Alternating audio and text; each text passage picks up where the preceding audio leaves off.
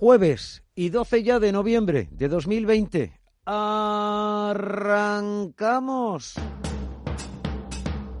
En Radio Intereconomía, Tiempo de Inversión, con Manuel Tortajada.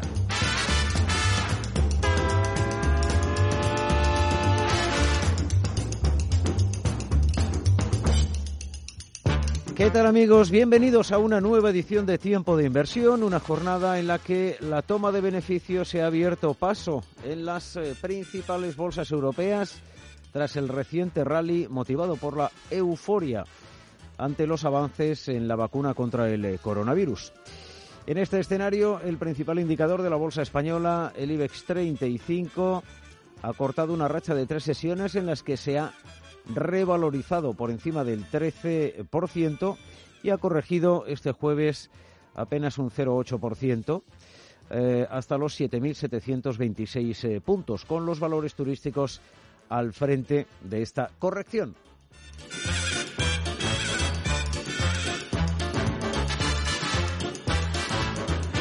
La euforia con la que comenzaba la semana se ha ido moderando con el paso de las jornadas. Prueba de ello es el comportamiento de nuestro selectivo. El lunes deslumbraba con una revalorización superior al 8,5%, la mayor en una década. El martes ampliaba su escalada a otro 3,4% y ayer limitaba este avance al 1%. La jornada de este jueves ha devuelto el signo negativo al IBEX 35. Los inversores se han tomado un respiro y se han decantado por una moderada recogida de eh, beneficios.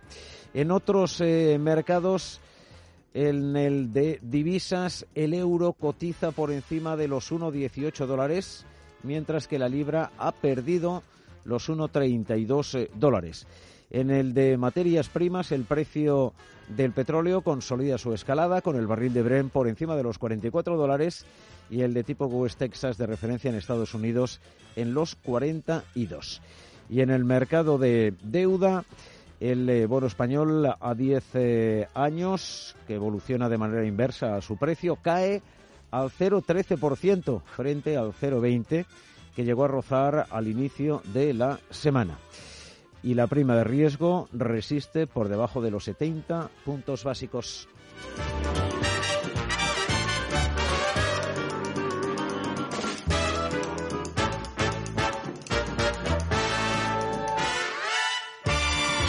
En cuanto a los principales indicadores eh, en eh, Estados Unidos, el Dow Jones de Industriales se deja en tiempo real algo más del 1,20% en eh, una jornada en la que el SP500 está con eh, una corrección eh, superior también al punto porcentual. Y hasta aquí puedo leer, es la fotografía fija en los mercados financieros a esta hora y en esta jornada.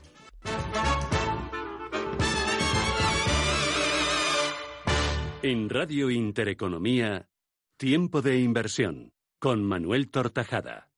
Buscamos ahora el eh, mejor asesoramiento en la industria de fondos de inversión eh, con eh, Phil Capital y su CEO Antonio Banda. ¿Qué tal? Buenas tardes. Bienvenido a Tiempo de Inversión, Antonio.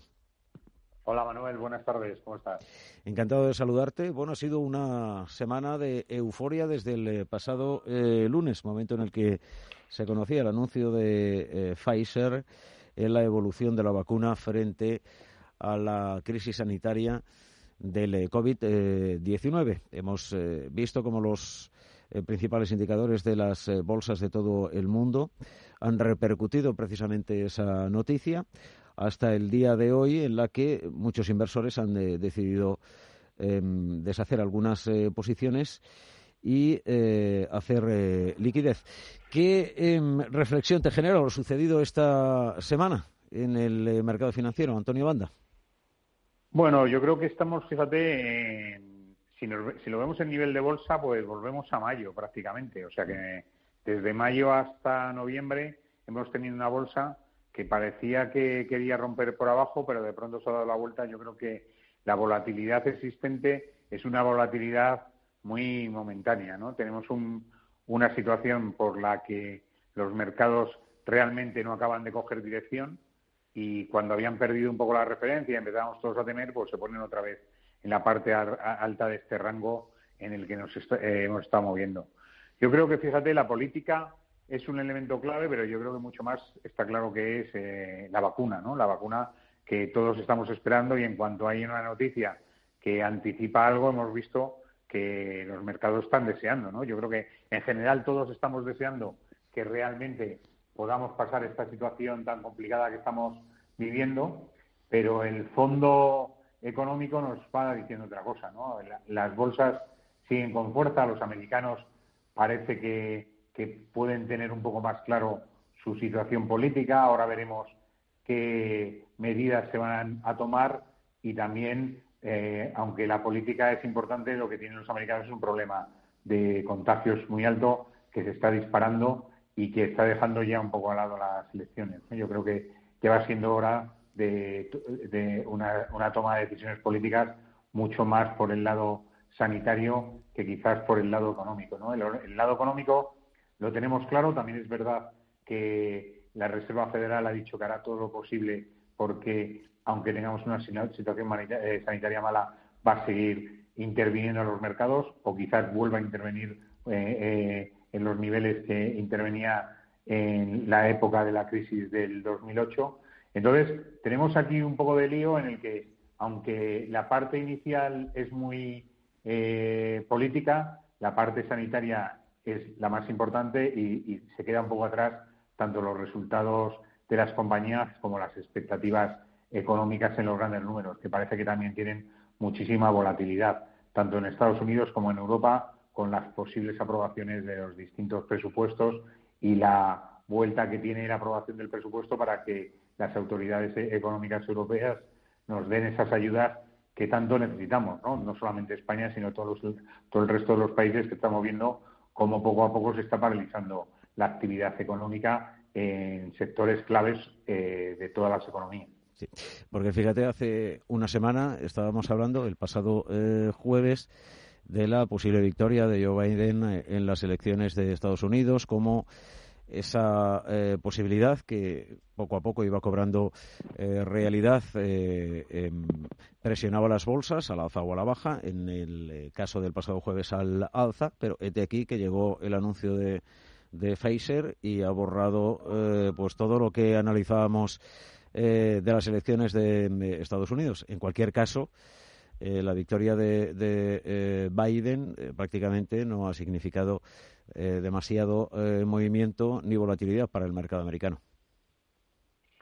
Sí, yo creo que sí hacemos una separación de la situación política y la situación de, de, la, de la vacuna en particular. Yo creo que ha añadido poco el que se conociese el propio lunes que se había declarado Biden presidente de, o que estaba más o menos declarado presidente, frente a, la posibilidad de tener una vacuna en marcha y que parecía que antes de Navidad íbamos a empezar a estar vacunados una o podrían estar vacunados una parte importante de la humanidad, ¿no? Eso yo creo que esa primera noticia trajo bastante sorpresa, trajo bastante reconocimiento en los mercados, pero poco a poco con las noticias que van apareciendo, pues bueno, lo van poniendo en su sitio, ¿no? Yo creo que también las cosas van a ir más despacio de lo que creíamos pero también es una, buena noticia que se vaya avanzando, ¿no? Y a medida que aparece Pfizer o, y aparecen otros distintos laboratorios que ya van dando datos de avance, pues puede ser que sí que tengamos algo más positivo, no en un plazo tan corto, pero sí que probablemente el 2021 nos pueda traer noticias buenas en este lado, ¿no? Entonces, ahí es cuando pasaremos realmente de, de descontar noticias sanitarias a empezar un poco a ver qué es lo que ha pasado tanto en la bolsa como en los bonos. ¿no? Yo creo que lo que también nos trae esta situación es que la vuelta no va a ser una vuelta a los sectores tradicionales ni, va a ser una vuelta a la situación que teníamos antes, tanto de industrias como de compañías. ¿no? Vemos que ahí lo que se habla de una evolución en K, ¿no? hay unas cosas que van muy bien y otras que van muy mal. ¿no? Y esa yo creo que es la conclusión más, cara, más clara que estamos sacando de, en estos momentos. Y ese es el análisis que haremos posteriormente. Sí, en, eh, unos minutos eh, entraremos en la metodología del asesoramiento de Capital y filcapital.com. Invito a todos los eh, oyentes a que entren y puedan analizar y estudiar la plataforma En tanto, eh, mantenemos esta conversación con eh, Antonio Banda, CEO de Phil Capital y philcapital.com, y Álvaro Antón eh, Lunda, de Aberdeen Standard Investment, que ya nos acompaña también y a quien tengo el placer de saludar. Álvaro, muy buenas tardes, bienvenido a Tiempo de Inversión. Muy buenas tardes, ¿cómo estáis? Encantados de saludarte, Álvaro. Y analizando un poco el mercado, no es habitual que lo hagamos en, a fondo en eh, tiempo de inversión, pero eh, dado lo sucedido esta semana, al menos sí una reflexión me gustaría eh, por tu parte. después de la euforia a propósito del anuncio de la vacuna, pero en un momento en el que el mercado todavía estaba eh, asimilando la posible victoria de Joe Biden en eh, Estados Unidos. Todo ha ido muy rápido, pero de repente parece que la vacuna y que eh, todo lo que tenga que ver con el coronavirus eclipsa cualquier otra cuestión dentro de los mercados financieros. Absolutamente, absolutamente. Bueno, yo creo que los mercados estaban esperando una noticia, una, un poco de claridad y al final lo, han conseguido, ¿no? Es cierto también eh, que Biden, aunque es el presidente y va a tener muchísimo poder dentro de las cámaras, en la situación en la que estamos, eh, bueno, por lo menos da claridad al mercado eh, y era lo que lo que se estaba esperando, esa cierta claridad, ese cierto equilibrio y luego entre Biden y la vacuna, pues todo, por supuesto, ha ido ha ido muy muy rápido. Ahora yo creo que lo que falta es calma es calma porque desde luego a lo que nos enfrentamos, enfrentamos es la mayor crisis financiera que hemos vivido desde la Segunda Guerra Mundial y lo que necesitamos es que esa deuda, esa morosidad, esos impagos que vendrán, que seguro que vendrán, eh, y hay que ser muy selectivos, em, bueno, pues pasen a colación y tenemos que ver cómo de aquí a, uno, a un año, a un año y medio, eh, las cosas van siguiendo su curso, porque desde luego vendrá, vendrá volatilidad eso, eso yo creo que desde Aberdeen Standard Investments estamos, estamos prácticamente seguros que va a venir volatilidad acompañada de, esta euforia que en la que en la que vivimos estos días. Y en este escenario, em, eh, Álvaro Antón eh, Luna, em, esta tarde em, queremos hablar de, de dos eh, propuestas de dos fondos de la gestora de, de Aberdeen que tienen como punto común la renta fija. Vale. Perfecto, sí, yo creo que eh, eh, nos, nos, apetecía hablar mucho de renta fija, pero sobre todo de crédito corporativo. Corporativo. ¿Por qué de crédito, crédito corporativo investment grade? Porque la renta fija, desde luego, eh, está muy bien y este año lo ha hecho especialmente bien, pero en lo que va a venir creemos que la renta fija de gobiernos, que además lo ha hecho especialmente bien este año, eh, tiene cierto contrasentido, es decir, hemos tenido cierta especulación con los precios, pero la renta fija de gobiernos eh, estamos en 16 trillones eh, de renta fija negativa, es decir, que a, día de hoy la renta fija de gobiernos no nos está dando, rentabilidad. Y lo que nosotros creemos es que hay que poner el dinero a trabajar, el dinero a trabajar como con el mayor sustitutivo o con el mejor sustitutivo de la renta fija de gobiernos, que es la renta fija corporativa de muy alta calidad, de entre triples A y triples B, que es la renta fija investment grade, y eso es crédito corporativo de alta calidad. ¿Y por qué decimos que es el mejor sustitutivo? Porque te va a dar rentabilidades positivas. No hablamos de grandes rentabilidades, hablamos entre el 0,5, 0,5% de rentabilidad y el 1,5%, es decir, no hablamos de grandes cosas, Manuel, pero eh, hablamos por lo menos de rentabilidad positiva, no de menos cero y medio a menos dos, que es lo que nos estaría dando la renta fija de gobierno. Entonces estamos hablando de renta, renta fija positiva eh, y eso es el crédito corporativo. Y luego, ¿por qué nos da mucha más seguridad? No solo por los ratings, por supuesto que no, sino por los bancos centrales. Los bancos centrales están obligados en sus programas de estímulo, o eso es lo que han prometido hacer, a comprar toda aquella renta fija de alta calidad que, mm, que no lo está haciendo bien o, o seguir comprando bonos de, eh, en sus planes de compra, tiene que comprar pues, el Banco Central Europeo 18 trillones de deuda eh, corporativa de alta calidad. Mm. Entonces, eh, los estímulos de los bancos centrales harán que no pueda caer esa deuda. Por una parte, entiendo que veis valoraciones razonables em, todavía y por otra parte, el apoyo de los bancos centrales. Exactamente. Vemos que están a un precio adecuado eh, vemos que van a tener menos volatilidad, con lo cual pensamos que puede ser para cualquier tipo de inversor y es el, armario, el fondo de armario que todo inversor debe tener. Crédito corporativo investment grade, eh, de renta fija de crédito corporativo investment grade. Es lo que creemos que ahora los inversores tienen que tener todos, desde el más moderado hasta el más agresivo, una base clara de crédito corporativo investment grade, que eso es lo que le va a dar estabilidad y poca volatilidad a la cartera. ¿Y ahí, Aberdeen, qué propuesta eh, tiene, Álvaro? Pues mira, ahí ahora mismo, eh, y en, en, concreto yo creo que es, tendencia, eh, pues mira, hablamos de los eh, fondos de renta fija de crédito corporativo que son el Standard Life European Corporate Bond, Standard Life European Corporate Bond SRI, y lo mismo en globales, Global Corporate Bond, Standard Life Global Corporate Bond Fund y Standard Life Global Corporate Bond SRI. ¿Y, por qué el global o el europeo? Bueno, pues el europeo probablemente es la estrategia más grande y de más track record en crédito corporativo, eh, en concreto SRI, que bueno, estamos hablando de, impactar y de hacer sostenible este mundo. Y luego es un fondo que lo hace mejor que el, que el normal, como, se lo, como si dijéramos, que el European Corporate Bond. ¿Por qué? Eh, porque no ha tenido Glencore, no ha tenido autos, no ha tenido todo eso que nos ha estado dando cierta volatilidad a las carteras estos últimos años y el fondo lo ha hecho mejor.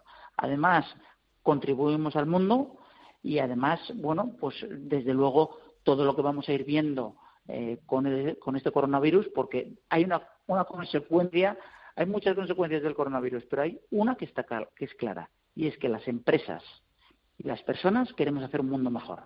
Entonces, el tema de SRI, de sostenibilidad, de hacer las cosas mejor, eh, no está reñido con la rentabilidad, o eso es desde el punto de vista que nosotros lo vemos. Entonces, yo me quedaría, si quieres, por ser un poco más de, más de tendencia con el European Corporate Bond SRI y el Global Corporate Bond SRI. ¿Qué diferencia hay entre el europeo y el global? Pues el global te está dando un 40-50% de Estados Unidos, te está dando un poquito de emergentes eh, y bueno, y estás accediendo a todo el mercado global y un poquito más de rentabilidad porque estamos hablando del 2,5. ¿Y qué comportamiento están teniendo eh, em, el europeo frente al global? bueno, frente al el europeo, frente al global, lleva un poquito de menos rentabilidad en el año. El europeo está aproximadamente en el 4% en, en retornos positivos, eh, en torno al 4% de rentabilidad, y el global estamos hablando de aproximadamente el 6%. Em, ¿Y en el eh, europeo cuál, cuál es el posicionamiento del eh, fondo en estos eh, momentos? Pues mira, ahora mismo está fundamentalmente basado en deuda senior de los bancos, fundamentalmente, y en híbridos corporativos. eso es donde está basado. Está basado justo en lo que hemos dicho, en los estímulos de los bancos centrales. ¿Que dónde está fundamentalmente todos los bancos? Porque nunca ha sido mejor invertir en un banco no desde la parte de renta variable, pero sí desde la parte de renta fija. ¿Por qué? Por todas las provisiones y mega provisiones que los bancos centrales europeos han obligado a los bancos a hacer. ¿Qué significa además? Que los bancos, el Banco Central Europeo está comprando la deuda de sus bancos centrales también. Entonces están completamente estimulados los bancos para tenerlo. Y luego híbridos corporativos de alta calidad. ¿Dónde nos diferenciamos respecto al índice? Pues tenemos un poquito de overweight en subordinadas financieras y tenemos un poquito de overweight eh, eh, y tenemos un poquito de overweight eh, también en, en, la parte más nórdica y más estable de em, Francia, Alemania, países nórdicos. Adicionalmente, nos gusta más el rating triple B, justo investment grade, que no el, em, que no los As, eh, etcétera, etcétera, porque el precio no está eh, no es el no es el adecuado. Eh, high yield nos gusta menos, creemos que va a haber ciertas oportunidades en high yield y el fondo tiene una posibilidad de hacer entre el 0 y el 10% high yield, eh, pero siempre manteniendo un rating medio investment grade. High yield vemos alguna oportunidad, pero tendríamos que ser también muy selectivos. Estamos fuera de autos, estamos, bueno, fuera, reducidos o underweight a, autos, underweight a energéticas y petroleras, y bueno, eso creemos que en principio eh, lo ha hecho muy bien este año y lo debería hacer bien en, eh, eh, en, lo venidero. Mm. Em, por lo que veo, bueno, son dos fondos, dos propuestas de renta fija corporativa, de bono corporativo. Eh, va dirigido a un perfil conservador, que es el mayoritario en, nuestro país, en España. Totalmente, sí, estamos hablando de una volatilidad de aproximadamente el 4 o 5% este año. este año con lo que ha pasado en, marzo. Eh, normalmente estaríamos hablando de una volatilidad de aproximadamente el 2%, eh, en, en, una volatilidad histórica del 2%, con lo cual va completamente dirigido a ese público que tú dices y, como decía, siendo poco a poco sustituido la renta fija de gobiernos por la renta fija eh, corporativa. En ambos casos eh, son fondos ISR, de inversión socialmente responsable. Ahí cómo, cómo eh, incorporáis eh, estos criterios a, los bonos corporativos. Pues mira, eh, el primer, el primer screen o el primer criterio es el criterio ESG, ¿vale? Que la compañía tenga un balance sólido, una buena proyección de negocio y financiera, poca deuda, buen management, y, bueno, claridad en cuanto a lo que quiere hacer la compañía, ¿vale? Que todo ese, que pase nuestro filtro interno ESG, ¿vale? Contamos dentro del equipo de análisis corporativo Investment Grade, contamos con 50 analistas y luego tienen toda la información del equipo de equity, que es donde el equity en el ESG es muy importante. Entonces tienes ESG, el primer rating. El segundo rating es ese de equipos que tienes ese tipo de, de, equity o de renta variable que te da que te hace 55.000 eh, te vota 55.000 resoluciones al año y que te dice qué compañías lo están haciendo bien, mal o regular. Los dos equipos comparten todo el análisis, ¿vale? Y en tercer lugar, luego se hace exclusiones. ¿Qué exclusiones hacemos? Bueno, pues solo, solo pueden entrar en este fondo SRI o en estos dos fondos SRI aquellas compañías que cumplan los 17 principios u objetivos eh, de Naciones Unidas, eso es el primer lugar, y luego se van haciendo exclusiones de tabaco, armas, armas nucleares, eh, emisiones de carbono, em, y creo que no me dejo, creo que no me dejo ninguna. Entonces, y luego son exclusiones, y a partir de ahí se hace una serie de ratings internos, esa serie de ratings internos van del 1 al 6, y en el 1 y en el 2 estarías completamente excluido, es decir, no podrías entrar dentro del fondo. En el 3 y en el 4, con posibilidades de engagement y de mejoras, podrías entrar. Y en el 5 y en el 6 serías eh, compañía comprable. Entonces, a partir de ahí, eh, todos se meten en el, en el fondo y pasamos de un, de un eh, eh a un y llegamos a un fondo de aproximadamente 100 emisores con 400 emisiones y es bastante bastante diversificado y eso es un poco cómo se construye eh, cómo se construye el, el, fondo. Eh, Álvaro, eh, la incorporación de los criterios ISR a estos dos fondos, no sé si nacieron ya con, con, los criterios o se han ido incorporando posteriormente, porque no sé em, la antigüedad de estos dos fondos, pero la incorporación, si es así, de los criterios ISR, ¿en algún momento ha podido mermar la rentabilidad del fondo o todo lo contrario? Pues mira, te voy a decir, nacieron como Superman, es decir, nacieron con los eh, con los eh, criterios integrados. ¿Por qué? Porque nosotros teníamos nuestro fondo European Corporate en el año 2003, ¿vale? Mm. Y eh, Aberdeen Standard siempre ha sido una casa muy institucional, para que te hagas idea, Manuel, de los 600 billion que gestionamos, el 60% es dinero institucional, o sea, 360 billion. Entonces, ¿qué pasa? Que en el 2011, 2010-2011, los fondos de pensiones nórdicos que han ido, yo creo que han sido punta de lanza en todo esto, han sido líderes en todo el tema de SRI, nos dicen, oye, fenomenal, yo quiero el mismo fondo en 2003, pero con principios ISR, que incorpore todos los principios ISR. Entonces, bueno, pues en ese caso, eh, en este caso era Standard Life, pues Standard Life montó el fondo que tenía European Corporate, pero con todas esas exclusiones, principios de Naciones Unidas, etcétera, etcétera. Entonces, desde el día uno ha incorporado todos los principios SRI. Eso en primer lugar. En segundo lugar, respecto al performance que me preguntabas, el fondo de SRI frente a su fondo madre, que comparten, tienen un overlap del 80-85%, lo ha hecho mejor. ¿Y por qué lo ha hecho mejor? Porque en la crisis de 2015 de Glencore, ¿te acuerdas de Glencore y todas las emisiones de deuda que tuvo? Pues ahí el fondo normal lo hizo mucho peor. ¿Por qué? Porque los inversores institucionales no se movieron de los fondos SRI, no solo de los nuestros, sino de ninguno y además no estaban afectados por Glencore. Entonces, no tuvieron volatilidad. Y después, ¿qué ha vuelto a pasar? En el Dieselgate de Volkswagen hace dos años, ¿vale? Esos fondos normales volvieron a sufrir porque tenían mucha más posición de autos y, sin embargo, los fondos ISR, por lo general, porque todo el tema de emisiones de carbono, eh, fundamentalmente no tenían prácticamente nada de autos. En nuestro caso era un poco exacerbado, es decir, estábamos underweight a autos, pero los fondos lo han hecho mejor y este año en concreto le saca 60 puntos básicos el fondo SRI al fondo madre o normal que, como te decía, se lanzó en 2003. Es decir, en year to date, este año le saca 60 puntos básicos un fondo al otro, con lo cual no hay un detrimento, por responder a tu pregunta, no hay detrimento de performance entre uno y otro.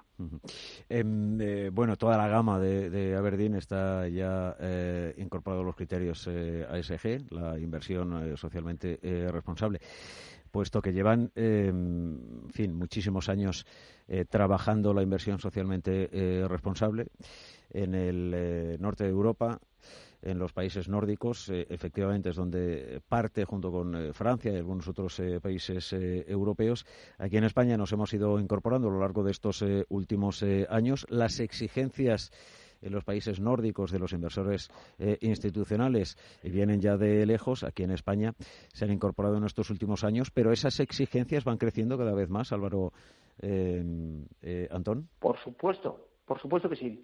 Eh, ese engagement, esas exigencias van. O sea, yo creo que hay que diferenciar los criterios ASG de los criterios SRI. Los criterios SRI van un, paso adicional y excluyen.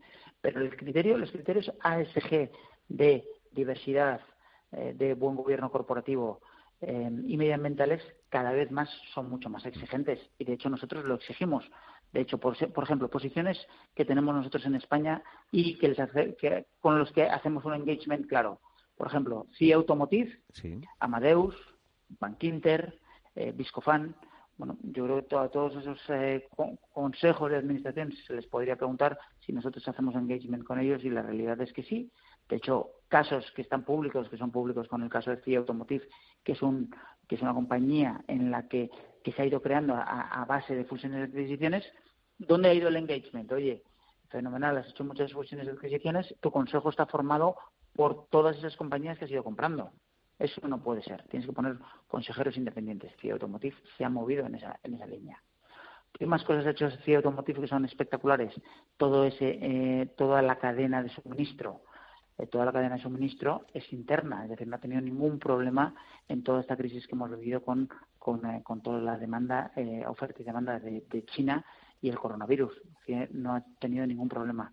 Luego, en todo el ERTE ha ayudado a todos sus trabajadores, es decir, que ha hecho, eh, ha hecho esa diversidad, esa diversidad la ha tenido muy clara dentro de su comportamiento. Entonces, ese engagement cada vez es más claro.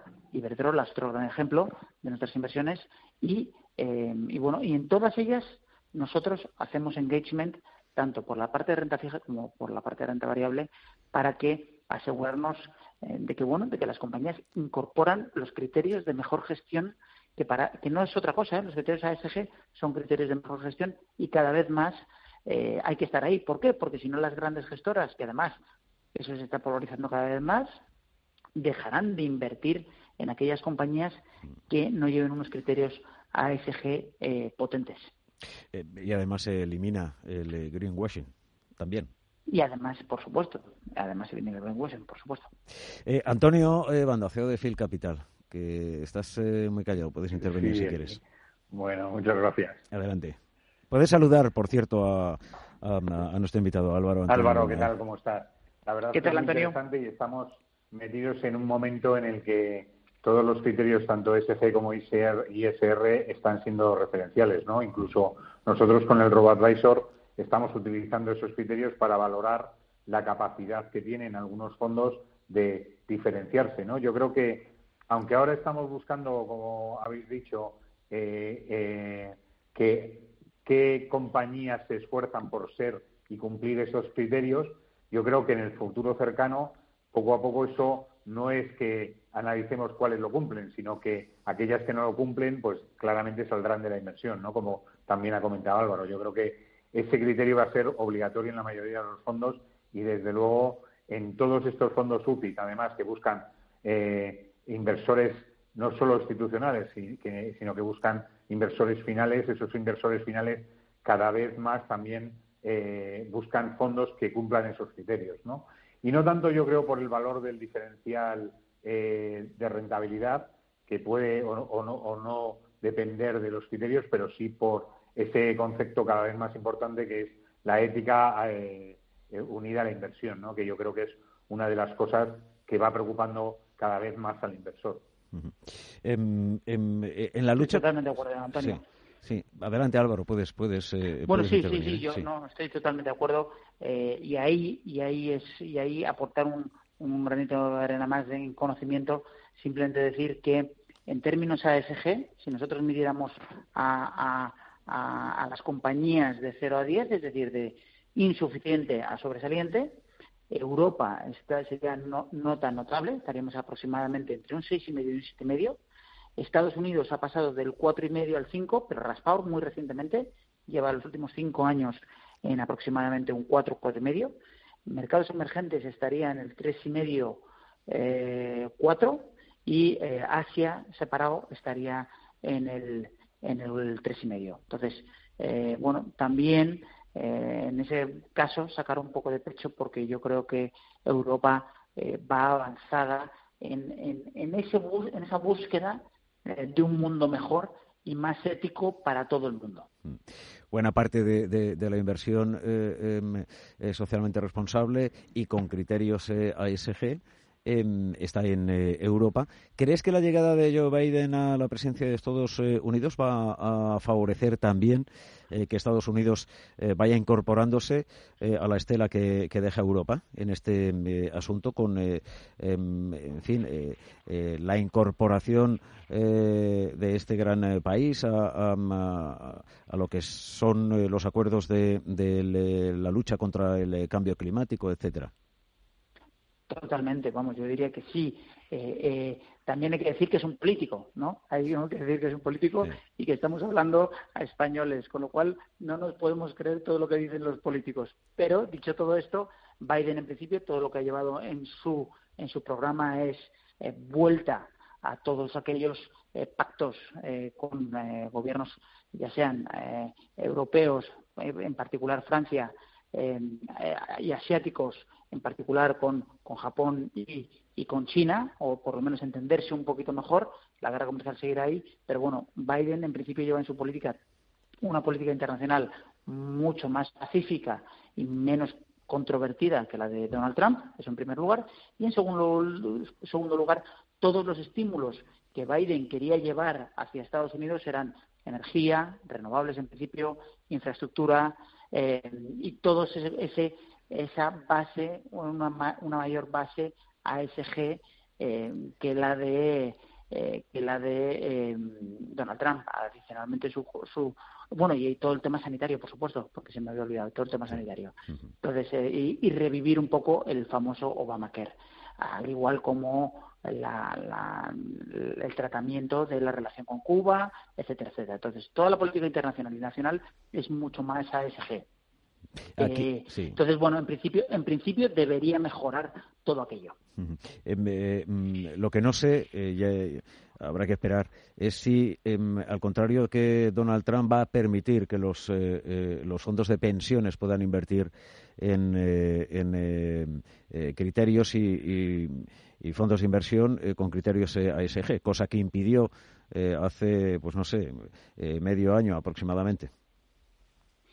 Bueno, pues eso seguro que será uno de los temas de debate, eso seguro que será uno de los temas de debate y todo dependerá adicionalmente de qué pase en el mercado eh, de valores de Estados Unidos. Mm. Eh, ¿Qué va a pasar con las tecnológicas? ¿Qué va a pasar con los bancos, que han sido los grandes beneficiados eh, de Donald Trump? Y vamos a ver qué pasa con el mercado de valores de Estados Unidos y con cómo los inversores empiezan a mirar a Estados Unidos. Ahora, hasta ahora tenían un respaldo muy potente, por lo menos en retórica. Luego hay que ver qué ha pasado, ¿no? Realmente, porque eh, Donald Trump ha hecho cosas también muy buenas, pero en retórica no era nada ASG eh, ni nada ético. Entonces, en retórica, en conversación, todo el mundo se veía muy respaldado por un Donald Trump un poco ASG. Ahora vamos a ver qué pasa con, con esta con esta nueva situación, con este nuevo orden en el cual, bueno, pues querríamos pensar que van a tener un policía que le siga un poco más de cerca en todos esos principios y vamos a ver si luego las gestoras, especialmente las estadounidenses, hacen lo que predican y es decir, oye, yo soy ESG, pues bueno, vamos a vamos a predicar con el ejemplo y vamos a tener una mucho mayor exigencia con Estados Unidos. Porque desde luego si me lo invento, nombres grandes de Estados Unidos, eh, JP Morgan o BlackRock les retiran la inversión a muchas de las inversiones por no estar haciendo las cosas, veremos, veremos qué pasa con, eh, con esas empresas y qué decisiones toman eh, los consejos de administración y eh, comités ejecutivos de esas empresas. Em, Antonio, Phil Capital, a través de su plataforma, philcapital.com, que invito a todos los oyentes a que trasteen mientras mantenemos esta conversación, incorpora los fondos de, de Aberdeen. Sí, claro. O sea, nosotros como como sabes, nuestros criterios de incorporación en la plataforma son fundamentalmente cuatro. Uno, que, que, sea, un, que sea un fondo que tenga más de 50 millones de euros, que tenga más de tres años de, de historia, que tenga una clase en euro para poder traspasarse sin coste y, y, que sea traspasable fiscalmente. O sea, esos son los cuatro criterios que necesitamos que cumplan los fondos para incorporarse en nuestro universo de inversión. Luego a esos fondos les, analizamos según las distintas categorías y en cada categoría aplicamos lo que es nuestro optimizador robótico, que es un, sistema que, en el que utilizamos 60 eh, ratios de valoración y en el que hacemos una clasificación o ranking entre todos los fondos que pertenecen a la misma categoría utilizando esos criterios de referencia. Al final eh, es muy importante en esos, en esos 60 ratios los costes, la rentabilidad de riesgo y la volatilidad o, eh, eh, histórica. Em, eh, ¿Cuál sería el, perfil del, del, cliente de Phil Capital a través de la plataforma philcapital.com al que el robot ofrecería em, a través del asesoramiento cualquiera de estos dos fondos de los que nos ha hablado em, Álvaro Antón Luna esta tarde? Antonio. Sí, yo creo que, como, decía Álvaro, son fondos que claramente estarían en cualquiera de las carteras, desde las más, las de menos riesgo hasta las de más riesgo, ¿no? Fundamentalmente porque lo que va, lo que, lo que va buscando eh, el robot a través de, las distintas combinaciones de, los distintos activos es que sean, sobre todo, eh, fondos que tengan objetivos a largo plazo, porque nuestros clientes al final tienen un horizonte temporal medio por encima de los siete años de, inversión, ¿no? Y que tengan dentro de la categoría de, renta fija corporativa eh, es, clave ver que efectivamente hay detrás sobre todo una cosa que nosotros consideramos importantísima, que es la gestión activa. ¿no? Lo, que, lo que hace en este momento, y sobre todo en fondos de renta fija, es necesario que los gestores son los que toman las decisiones, ¿no? porque ah, vamos a tener eh, eh, muchos activos que están en negativo, que probablemente se den la vuelta y eso hay que gestionarlo, ¿no? Pues gestionándose, gestionándolo, usando la duración, usando la capacidad de asumir eh, ese nivel de investment grade que te marca hasta dónde puedes llegar sin riesgo de, sin un riesgo excesivo en tus emisiones y eso nosotros lo tenemos en cuenta, ¿no? Y, es, y, por eso yo creo que analizando las categorías tenemos que nosotros en nuestro primer eh, punto de análisis tenemos, o sea, en, nuestro primer algoritmo tenemos hasta 10.000 combinaciones de, riesgo, ¿no? Desde la 0 a la 100 con dos decimales. Y eso implica que en la mayoría de ellas haya parte de riesgo corporativo investment grade. Eh, Álvaro Antón Luna, y con esta eh, cerramos. Em, ¿Qué le aporta a una gestora como Aberdeen Standard Investment eh, em, la plataforma de Phil Capital, philcapital.com? Bueno, yo creo que em, eh, bueno, Aberdeen Standard Investment, eh, como primera gestora de Reino Unido y primera independiente europea, no se puede no permitir eh, no estar en ninguna, o oye, siempre y cuando los los eh, selectores de productos así lo consideren, no se puede permitir no estar en ninguno, en ninguno de las posibilidades de compra de cualquier inversor retail, institucional, etcétera, etcétera. Entonces, Phil Capital, adicionalmente, no solo eso, sino que ha hecho que eh, ha sido líder y ha sido precursor de una situación que es clara y es la necesidad de, una serie de inversores eh, que estaban no asesorados o estaban perdidos, eh, necesitaban tener acceso a todos los productos de una forma libre y, y, y, muchas veces a través de una gestión discrecional de carteras que también o carteras modelo que es lo que eh, Antonio y el equipo de Philcap están bien. Mm. Bueno, pues esos menores asesores que no podían estar asesorados por sus bancos de forma natural, lo que han decidido es buscar una opción diferente, que es la que da Phil Capital y que es una, una opción eh, muy atractiva para, para los inversores. Entonces, nosotros, como decía, no solo porque llevamos en España desde 1997, sino que además somos sucursal española, queremos estar en todas las posibilidades de compra eh, del, inversor español. Em, recuerdo a todos los eh, oyentes las dos eh, propuestas de inversión que esta tarde noche nos ha acercado em, Aberdeen Standard Investment. En ambos casos estamos hablando de eh, fondos de bonos corporativos.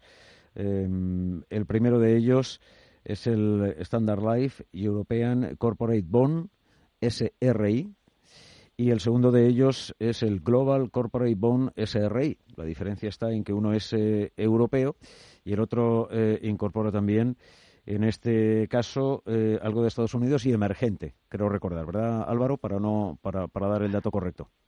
Así sería fundamentalmente Estados Unidos, europeo y, y, algo de pizca de, emergentes que es aproximadamente Japón y un poco de, emergentes que sería eh, aproximadamente un 10%.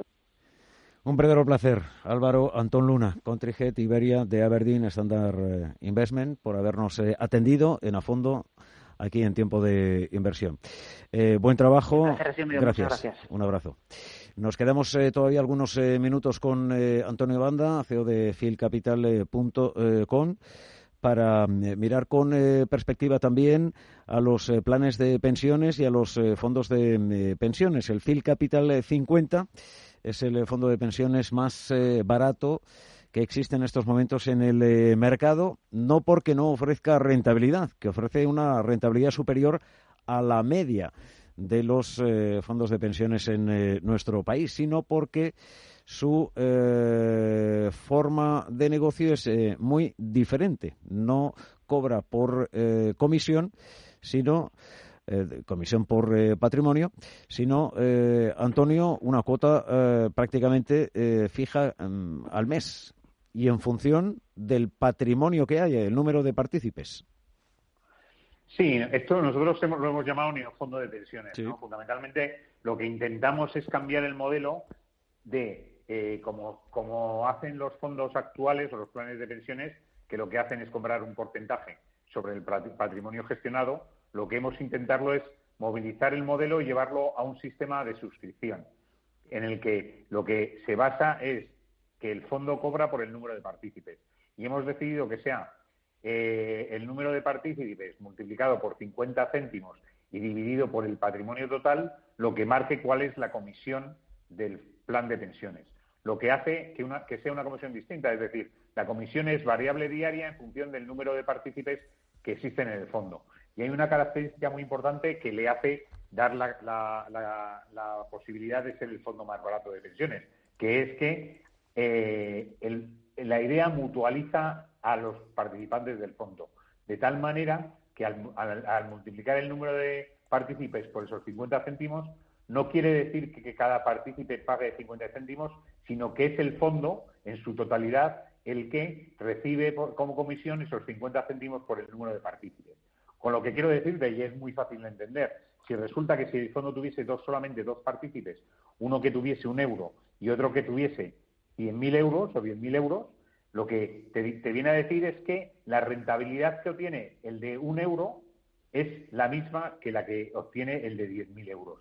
Porque al final eh, lo que está pagando el partícipe al fondo es esos dos partícipes que tiene por 50 céntimos dividido de patrimonio. Ese es el gran diferencial. Lo que hace también del modelo que cuanto mayor sea el número de partícipes del fondo, más barata es la comisión, ¿no? Y sobre todo que además y en estos casos, eh, como en todos los fondos, tanto de inversión como de pensiones, cualquier parte que vaya a ahorrarte comisiones va directamente a tu rentabilidad. Es decir, cuanto más menos sean las comisiones, mayor es tu rentabilidad y ese es un principio básico en los fondos, ¿no? que es el principio de, de, gasto compartido y sobre todo de rentabilidad equivalente entre todos los que están dentro del fondo, dando igual que tenga un euro o que tenga 100.000. La rentabilidad en, en, términos conceptuales es la misma. Es exactamente la misma, efectivamente. Em, em, em, eh, ¿Cómo afectaría a, este neofondo eh, la llegada a España de los eh, fondos de pensiones europeos?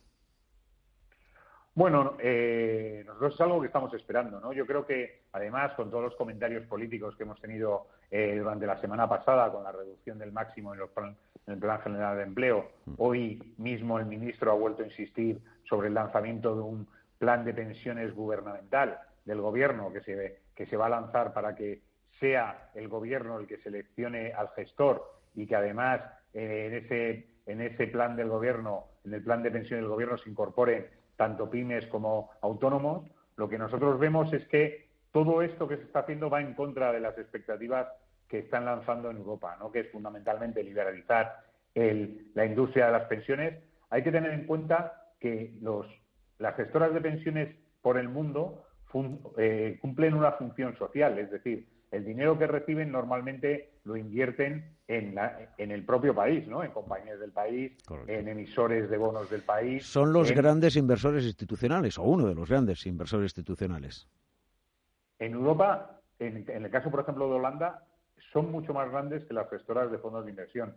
En Estados Unidos ocupan una parte muy importante. En Inglaterra también son principales. Entonces, aquí estamos apartándonos de la idea y diciendo que lo que es bueno es que sea el gobierno el que decida cómo se invierten los, los planes de pensiones. Mm. Eso va absolutamente contra ningún principio lógico de inversión. El gobierno no tiene experiencia y lo está demostrando eh, a la hora de intentar legislar sobre fondos de inversión, de inversión y de pensiones. También lo está demostrando en que tengamos eh, una industria de pensiones en el que los pensionistas tienen ahorrado de media 11.000 euros por partícipe, que eso te viene a decir que si tú no has conseguido que alguien entienda que cuando se tiene que jubilar va a tener una necesidad y que esa necesidad teóricamente fuera de lo que te va a proponer la seguridad social la tienes gracias a los 11.000 euros que tenemos ahorrados los españoles de media, te das cuenta que la situación es bastante lamentable. Pues o sea que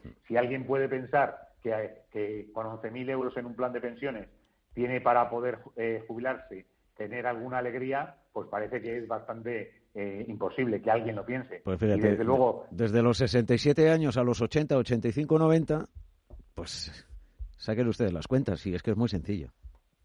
Te sale a 50 euros, hemos calculado nosotros, de, de, media semanal. Fíjate. O sea, comparado con la media de vida. Es que no puede... O sea, con eso no consigues absolutamente nada y hemos tenido muchos años, ¿no? Porque al final el planteamiento en España siempre ha sido un planteamiento más de ahorro por la vía fiscal que ahorro por la rentabilidad del propio plan de pensiones. En el resto del mundo se consigue fiscalidad porque cuando, cuando retiras tu plan de pensiones no tienes que pagar Hacienda. Lo que has aportado es parte de lo que tú has ido sacando para saber que al final, cuando lo vas a sacar, vas a tener una rentabilidad fiscal. Aquí, sin embargo, se ha utilizado el corto plazo y no se ha utilizado, el, o sea, se utiliza el corto plazo pues, diciendo que te vas a ahorrar lo que aportes, ahorras un 30% de tu aportación en, el IRPF, pero resulta que no es eh, una simple deducción, es una traslación porque cuando lo vas a reembolsar cuando te jubiles, vas a tener que pagarlo. En el rescate. Como, en, el rescate. Entonces, realmente no estás ahorrando de nada.